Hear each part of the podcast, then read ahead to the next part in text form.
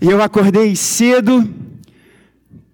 Nós teremos um almoço de Páscoa e eu acordei cedo nas primeiras horas da manhã para preparar uma coisinha e o meu coração logo pensando nas primeiras horas da manhã, as minhas irmãs em Cristo viram o Senhor. E o dia em que o povo de Deus, a igreja, ao longo do globo, e isso, irmãos, é muito legal da gente pensar, nós somos em um determinado número aqui. E neste exato momento, quantas igrejas estão reunidas celebrando a vitória do Cordeiro, celebrando esse que é o maior amor do mundo. Cristo ressuscitou. O Senhor Jesus está vivo e muito bem. E nessa manhã de Páscoa, eu quero ver com você, quero meditar com seu coração, a primeira aparição desse Cristo ressurreto aos seus discípulos, ao seu grupo de discípulos. E eu convido você a se colocar de pé mais uma vez, nós sempre fazemos isso em leitura à Santa Escritura e você abrir comigo no Evangelho de Cristo Jesus, segundo o discípulo amado, segundo João, capítulo de número 20, versos 19 a 23. E eu quero trazer ao seu coração nessa manhã de Páscoa o agir e a palavra do Cristo ressurreto, sua paz, propósito e poder. Eu falei, farei a leitura na Nova Almeida atualizada e peço que você ouça com fé a leitura da palavra do Senhor, que assim nos diz. Ao cair da tarde daquele dia, o primeiro da semana, estando trancadas as portas da casa onde estavam os discípulos, com medo dos judeus, Jesus veio e se pôs no meio deles, dizendo: Que a paz esteja com vocês. E dizendo isso, lhes mostrou as mãos e o lado. Então os discípulos se alegraram ao ver o Senhor. E Jesus lhes disse outra vez: Que a paz esteja com vocês. Assim como o Pai me enviou, eu também envio vocês. E havendo dito isso, soprou sobre eles e disse-lhes: Recebam o Espírito Santo. Se de alguns vocês perdoarem os pecados, são-lhes perdoados. Mas se os retiverem, são retidos. Essa é a palavra do Senhor. Vamos orar. Deus do universo, que as palavras dos meus lábios e o meditar do coração da tua igreja, do teu povo, aqui reunidos, sejam agradáveis a ti. Tu és o nosso Salvador, tu és a nossa rocha. Em nome daquele que revenceu a morte, Cristo Jesus. Amém. Você pode se assentar. Essa é a primeira aparição de Jesus aos seus discípulos enquanto grupo. Horas antes, nesse mesmo dia, o Senhor Jesus havia aparecido a Maria Madalena, a algumas das nossas irmãs. Mas nesse texto ele aparece pela primeira vez aos seus discípulos, ao grupo dos seus discípulos. E os estudiosos aqui vão nos dizer que estes discípulos seriam provavelmente os onze apóstolos. Judas já havia tirado a sua vida. E temos aqui o líder, os líderes da igreja, aqueles onze bravos homens que estavam com medo. E nessa manhã de Páscoa eu quero trazer ao seu coração o que o Cristo ressurreto agiu o que ele fez nesse primeiro encontro e o que ele falou aos seus nesse primeiro encontro. E eu quero ver com você o que Cristo agiu, o que ele fez e o que ele falou, porque eu estou convicto que Cristo é o mesmo ontem, hoje e será para sempre. De modo que aquilo que Cristo, a forma que Cristo agiu com os seus discípulos, é fundamental para a sua vida, porque ele age assim na sua vida e na minha vida hoje. E aquilo que o Cristo ressurreto falou aos seus discípulos é decisivo não apenas para a vida daqueles homens há mais de dois milênios atrás, mas é decisivo para a sua vida e para a minha vida hoje. O, como ele agiu e o que ele disse tem poder para verdadeiramente moldar a nossa vida hoje. Então, em primeiro lugar, como ele agiu. Esse é o entardecer do dia em que Jesus ressuscitou. Após ele ter sido levado à cruz na sexta-feira, como os discípulos, como os judeus contavam os dias, já seria o terceiro dia após o dia que Cristo foi levado à cruz. E ele vence a morte. Ele aparece às nossas irmãs nas primeiras horas do dia. E aqui ele se encontra com os seus discípulos. E nós vemos três coisas. Primeiro, as portas estavam trancadas. Segundo, os discípulos estavam com medo. E terceiro, Jesus vem e se põe no meio deles. Primeiro, as portas estavam trancadas. O texto nos diz no verso de número 19: Ao cair da tarde daquele dia, o primeiro da semana, estando trancadas as portas da casa onde estavam os discípulos. E o que é sensacional nesse texto é que Jesus, ele não precisou bater a porta. Jesus não precisou bater a porta, Jesus não precisou abrir a porta. Ele simplesmente estava lá. E ele não era um fantasma. Ele não era um espírito de luz. Em outras passagens, os evangelhos nos dizem que Jesus, diante dos seus discípulos, porque sim, imagine essa situação. Apenas Pedro e João correram ao túmulo e viram que o túmulo estava vazio. Vamos calçar as sandálias dos apóstolos nesse momento. Eles estavam com medo da perseguição dos judeus, eles estavam com medo do que poderia acontecer com eles. E de repente, aquele a quem eles viram preso numa cruz estava diante deles. Eles poderiam pensar: é um fantasma, é um espírito. E Jesus, e Lucas nos diz isso, que o Senhor Jesus diz: toquem em mim, porque um espírito não tem carne e osso como vocês veem que eu tenho. Vocês têm um peixe aí? Eu quero comer.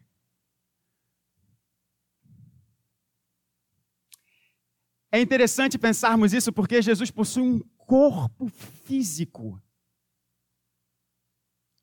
diferente do nosso corpo, mas ao mesmo tempo não. Semelhante ao corpo dos discípulos, mas ao mesmo tempo diferente. Mais do que discussões teológicas, porque isso é importante na sua vida e na minha vida. Isso é importante porque Jesus estava lá a despeito das portas trancadas, o que significa que o Cristo ressurreto pode ir a qualquer lugar, lugares em que ninguém pode ir. O Cristo ressurreto pode ir a lugares em que psicólogos algum, algum podem ir. O Cristo ressurreto pode ir a lugares em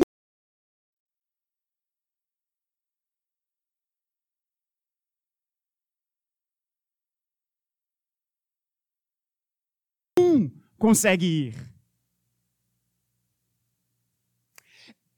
Da mesma forma que Cristo Jesus esteve ali quando as portas estavam trancadas, Cristo Jesus pode ir ao seu encontro, inclusive nos lugares em que você mantém todas as portas trancadas. Inclusive nos lugares em que você não quer que ninguém entre Inclusive nos lugares em que você diz ao seu próprio coração: ninguém aqui vai entrar. Porque não há saída, porque não há solução. Porque já existe cheiro de morte. O Cristo ressurreto nos encontra em qualquer momento e circunstância. Onde remédios, onde dinheiro, onde sexo, onde poder, nenhum desses pode ir. Irmãos, isso é muito reconfortante. Porque existem espaços na nossa vida, existem camadas do nosso eu que é tão complexo que nós simplesmente não queremos que as outras pessoas vejam. E por vezes nós já fomos tão machucados ao longo da vida que em determinados espaços da nossa vida não existem apenas portas trancadas, existem verdadeiros castelos, montes, muradas, fosso. Eu quero dizer de todo o meu coração esse Cristo ressurreto tem poder para encontrar você nesse lugar. Ainda que você tenha trancado este espaço. Não há nada da nossa personalidade que não seja familiar àquele que venceu a morte. O texto nos diz não apenas que as portas estavam trancadas, mas o texto também nos diz que os discípulos estavam com medo. E é totalmente entendível os discípulos estarem com medo. Veja, verso 29. As portas estavam trancadas porque os discípulos estavam com medo dos judeus. Afinal de contas, o líder daqueles homens havia sido crucificado. Não havia sido uma quimera, não havia sido uma fábula. Cristo Jesus havia sido preso, flagelado, levado a uma cruz E os discípulos ali agora podiam estar pensando o que irá acontecer conosco. O que irá acontecer conosco? Mas o medo, irmãos, é sem sombra de, dúvida, de dúvidas uma das circunstâncias da nossa vida em que o Cristo ressurreto mais se faz presente. Olha que coisa interessante sobre o agir desse Cristo ressurreto. Não apenas ele é capaz de ir a qualquer lugar, mas quando o nosso coração está com medo, veja, Jesus não diz àqueles discípulos: vem cá, a Bíblia não fala para vocês o tempo inteiro, não tenham medo, não tenham medo. Cristo não faz isso. No momento de medo daqueles discípulos, Cristo Jesus vai ao encontro deles. É como se Cristo Jesus estivesse dizendo: Eu vou aos meus quando eles estão com medo. Eu não espero que eles tenham coragem o bastante, fé o bastante para abrir a porta para mim. Eu não espero que eles tenham fé o bastante para vencer o medo. Eu os ajudo a ter fé para vencer o medo. Irmãos, quantos medos nós temos? Eu vou dizer para você o medo que está mais presente no meu coração medo de não ser pai o suficiente para o meu filho. Medo de não criar o meu filho da forma correta. Não apenas isso, medo de não ser homem bastante segundo o coração de Deus. Medo de não poder prover para minha família. Medo de ser um pastor que possa envergonhar o reino de Deus medo de que minha vida não valha, seja uma vida vã. Medos, medos. Mas presta atenção nisso agora, meu irmão. O mesmo Deus que venceu a morte e se colocou junto aos seus discípulos, não dizendo: tenham fé para vocês me encontrarem, mas dizendo: vocês estão com medo, eu ajudo vocês na falta de fé. É o mesmo Deus que diz para o seu coração hoje aquilo que está, palavra do Senhor, Isaías 41, 10. Não tema, porque eu estou com você. Não fique com medo, porque eu sou o seu Deus. Eu te dou forças, sim, eu te ajudo. Eu seguro a sua mão direita na minha justiça.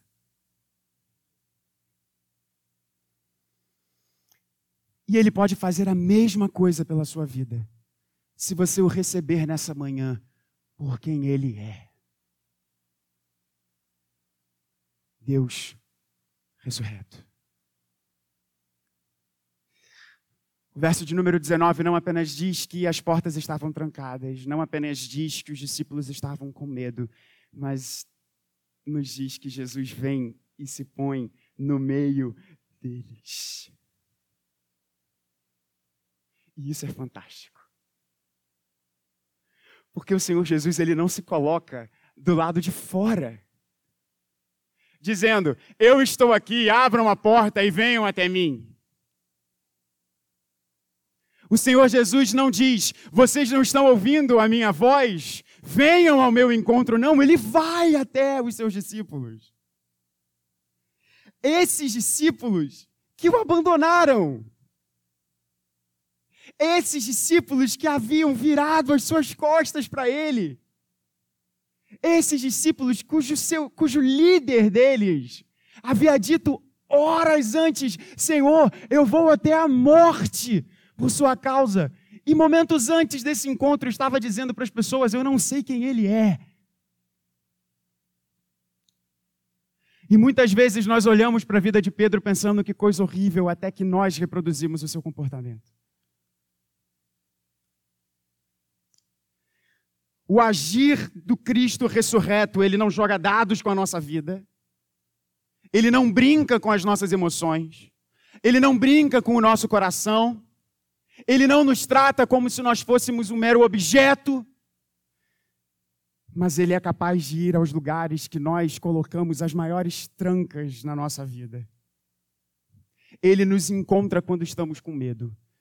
E ele não é apenas um Deus que se coloca distante, dizendo: venham até mim. Ele vai até nós e se coloca no nosso meio. Essa é a forma de agir do Cristo ressurreto. E meu irmão, minha irmã, eu quero dizer com toda a autoridade que vem da palavra de Deus: Cristo Jesus, ele não mudou. Ele não mudou. Da mesma forma que ele agiu assim com os seus discípulos, após vencer a morte, ele age assim comigo e com você.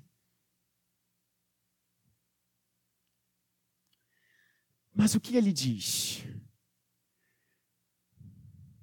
E nós chegamos na segunda metade desse texto e dessa mensagem, um pouquinho menor do que a parte inicial.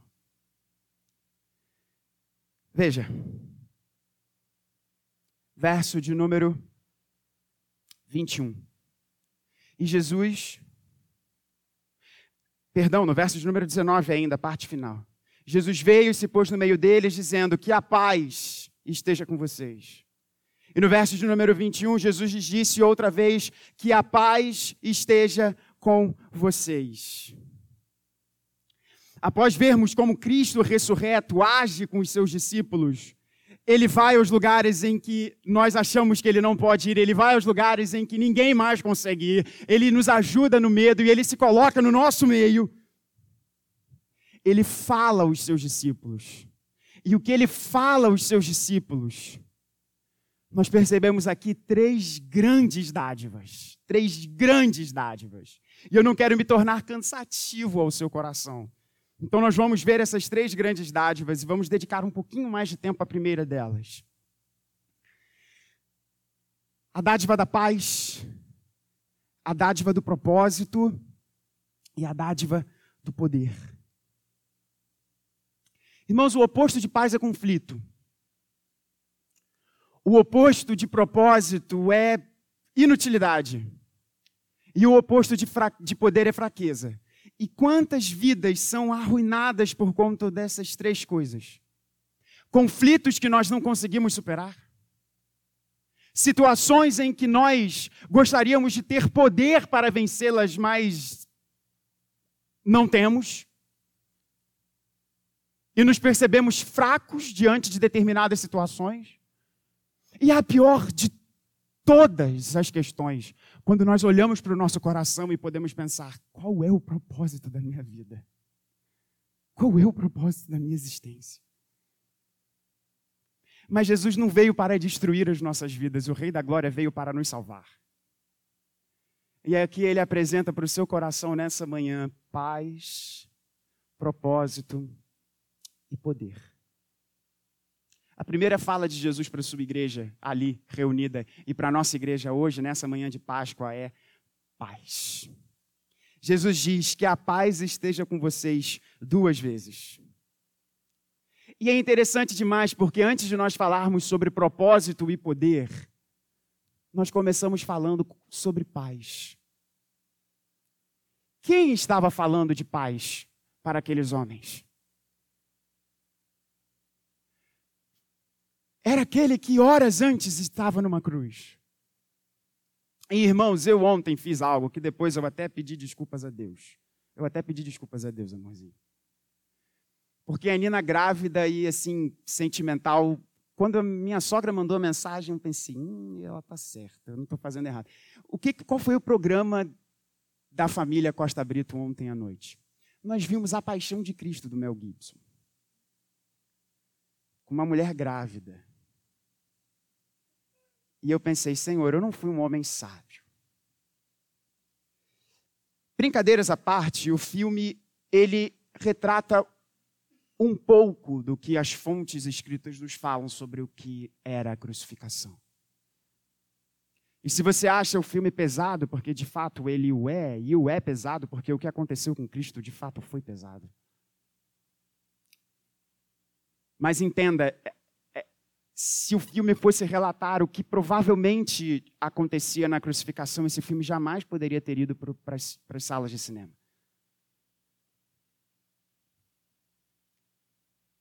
Porque a crucificação era muito pesada.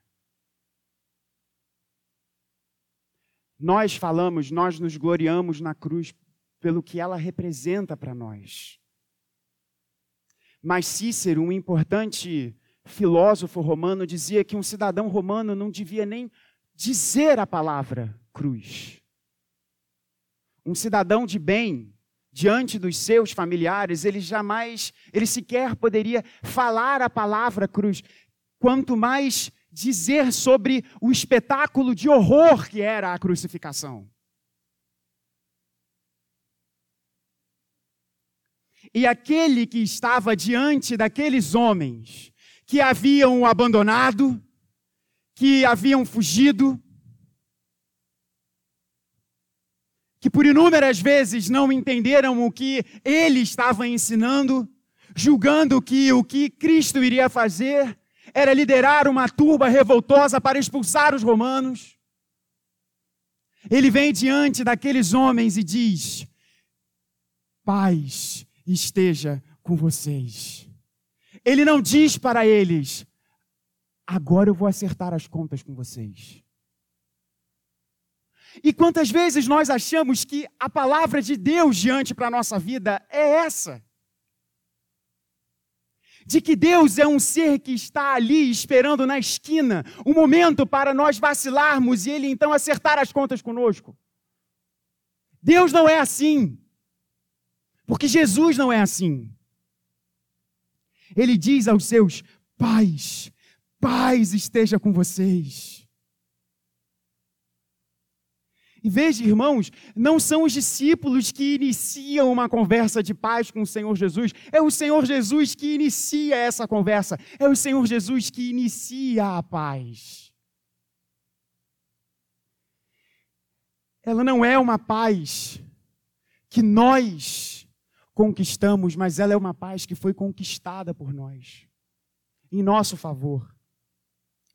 E essa paz, irmãos, ela se dá em três dinâmicas muito importantes. Em primeiro lugar, ela é uma paz com Deus. A palavra de Deus nos diz que, justificados, pois, mediante a fé, nós temos paz com Deus. E presta atenção agora aqui em mim. Se a palavra de Deus diz que, justificados pela fé em Cristo, nós temos paz com Deus, significa que se é pela fé que nós temos paz, existe uma realidade de conflito, de oposição. Mas Cristo Jesus naquela cruz, ele conquista a nossa paz com Deus. De modo que agora Deus não nos olha pelo que nós fazemos e deixamos de fazer, mas quando Cristo nos, quando Deus nos olha, ele vê o seu filho Jesus. E eu quero falar algo muito precioso ao seu coração agora. Não existe nada que você pode fazer para conquistar o favor desse Deus. Não existe vida após outra vida e infinitas vidas que vão fazer você fazer algo para mover o coração de um ser que é infinito. Por isso que o evangelho precisa existir. Porque do contrário, nós nunca conseguiríamos entrar em termos de paz com Deus. Mas Deus é tão maravilhoso que Ele dá esse passo, e não apenas um passo, é um passo tão importante que Ele é preso numa cruz. E deixa o túmulo para mostrar a você: você não precisa fazer, porque eu fiz. Não existe nada que a sua vida possa fazer para conquistar o favor de Deus, eu já te dei. Paz com Deus, e isso desemboca na nossa paz com nós mesmos. Hebreus 12, nós estudamos esse texto, vai nos dizer que o sacrifício de Cristo é aquilo que tem poder para livrar o nosso problema de consciência. Talvez a sua consciência perturbe você.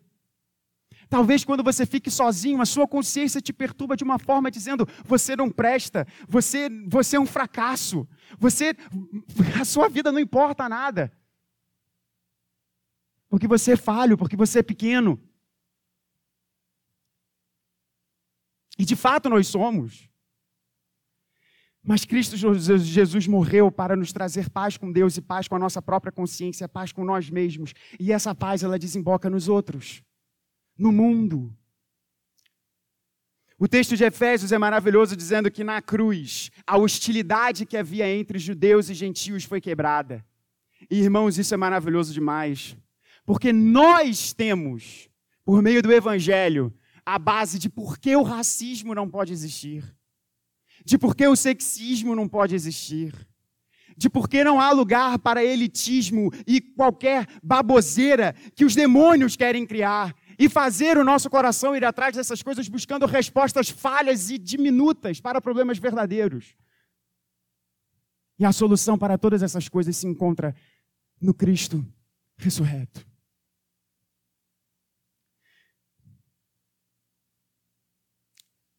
Fomos reconciliados com Deus, reconciliados com, com nós mesmos, para agora reconciliarmos o mundo. Esse é o propósito que Jesus nos diz. Ele diz: Assim como o Pai me enviou, eu também envio vocês.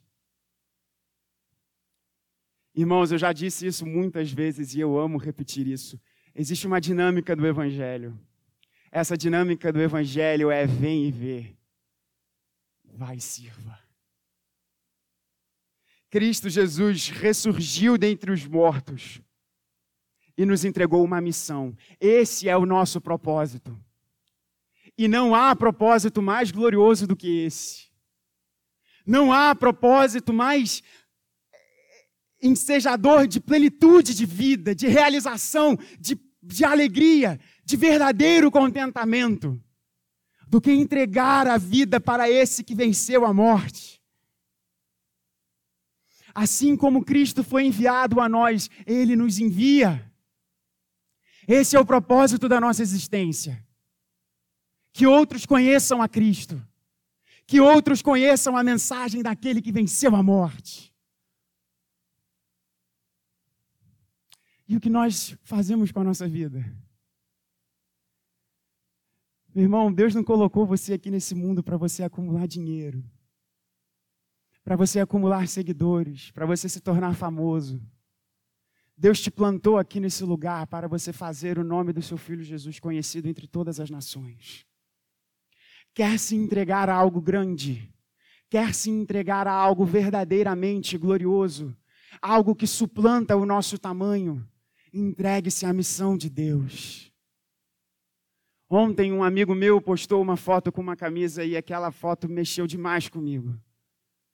Falando sobre missões. E a camisa dizia: Eu não recebi um chamado. Eu li uma ordem e obedeci. Esse é o comando do Cristo ressurreto para a minha vida e para a sua vida. Pastor Gabriel, como que eu faço isso?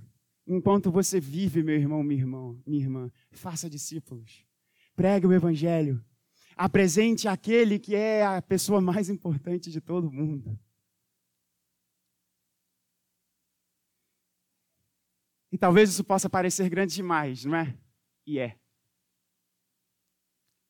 Mas a fala de Jesus, e com isso nós encerramos. Não é apenas vocês têm paz agora com Deus, paz conquistada com o meu sangue. Vão, façam discípulos. Assim como eu fui enviado pelo Pai, eu envio vocês. Deus não nos entregou uma missão sem nos dar os meios pelos quais essa missão deve ser vivida. E a palavra do Cristo ressurreto para a igreja do Jardim Guanabara nessa manhã é: vocês vão receber poder. Cristo encerra a sua fala nesse primeiro encontro com o um grupo de seus discípulos, dizendo: E havendo dito isto, soprou sobre eles e disse-lhes: recebam o Espírito Santo. E agora presta atenção no verso de número 23, quão poderoso isso é. Se de alguns vocês perdoarem os pecados, são-lhes perdoados, mas se os retiverem, são retidos. Talvez você já estar pensando, peraí, pastor, que coisa estranha isso daqui. Não é estranho. Porque o poder que a igreja recebe vindo dos céus é de ser o verdadeiro representante de Cristo na terra. De modo que quando a igreja age, Cristo age. Quando a igreja anuncia o reino de Deus, Cristo está anunciando o reino de Deus, porque nós somos o corpo de Cristo. Por isso que nada pode parar a igreja do Senhor. Porque nós somos o seu corpo e sobre nós não está qualquer força política, econômica ou militar, sobre nós está o Espírito Santo de Deus. Irmãos, nós temos uma missão grandiosa aqui neste lugar.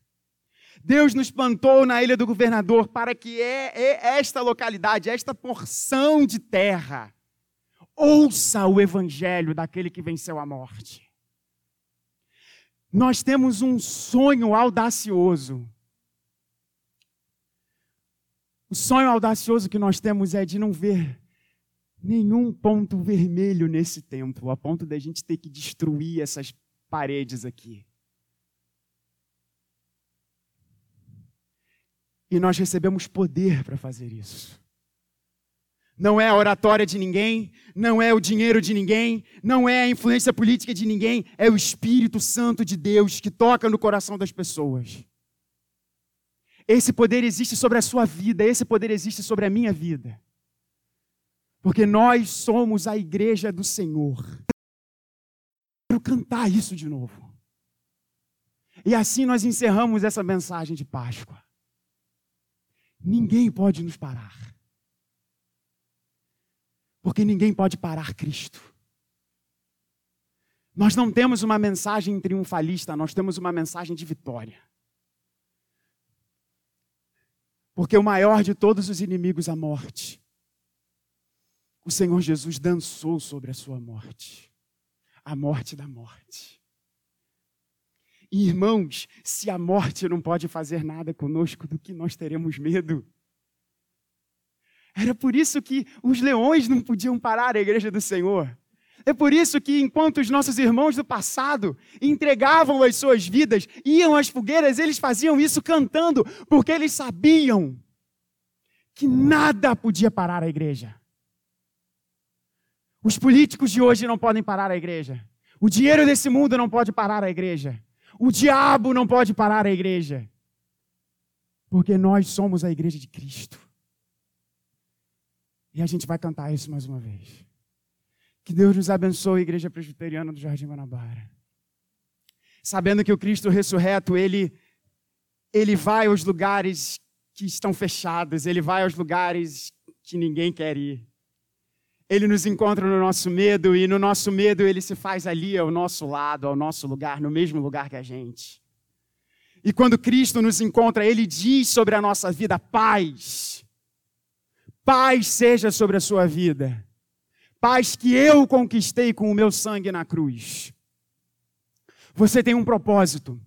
Um propósito de ser a minha testemunha. Não desperdice a sua vida, não jogue fora a sua vida. Mas, pastor, eu já sou avançado em idade, dedique o seu tempo de vida ao Senhor. Faça o nome de Jesus ser conhecido, sabendo que não há poder em você, mas há poder vindo dos céus. O poder que venceu a morte. E nada, irmãos, nem ninguém pode parar a igreja do Senhor. Que Deus nos abençoe. Vamos nos colocar de pé e cantar isso.